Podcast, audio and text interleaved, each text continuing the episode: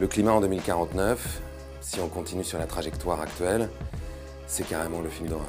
Le futur, ça me fait pas rire. Le futur, ça me fait pas rire du tout. Combien de fois j'entendais, moi, quand j'étais ministre, mais on peut pas faire autrement. Voilà, bah, alors si on ne peut pas faire autrement, voilà, on peut pas faire autrement. Bonjour, je m'appelle Clémence Thomas. Bonjour, je m'appelle Julia Lurson et bienvenue sur Plus 1,5 degré. On sort toutes les deux d'une école de commerce et aujourd'hui on rentre tout juste sur le marché du travail. Durant nos études, on nous a beaucoup parlé d'innovation, d'entrepreneuriat et de technologie.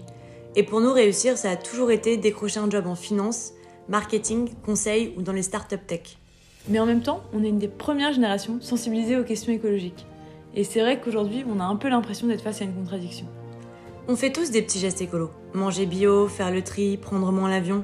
Mais à quoi bon si à côté on travaille plus de 5 jours par semaine pour un super pollueur? Alors certes, on a bonne conscience avec nos petits gestes écolos. Mais on fonce vers une catastrophe à plus 3,2 degrés selon le dernier rapport de l'ONU.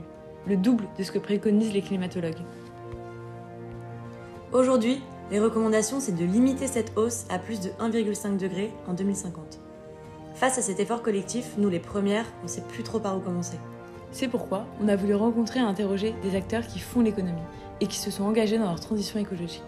Ensemble, nous allons essayer de comprendre ce qui se cache derrière les mots empreinte, neutralité et compensation carbone. Mais surtout comment les mettre en place et pour quels bénéfices. C'est vrai que parfois c'est pas très clair et on s'y perd un peu. On espère que ce podcast vous plaira et vous permettra d'envisager le monde de demain un peu plus sereinement. Bonne, écoute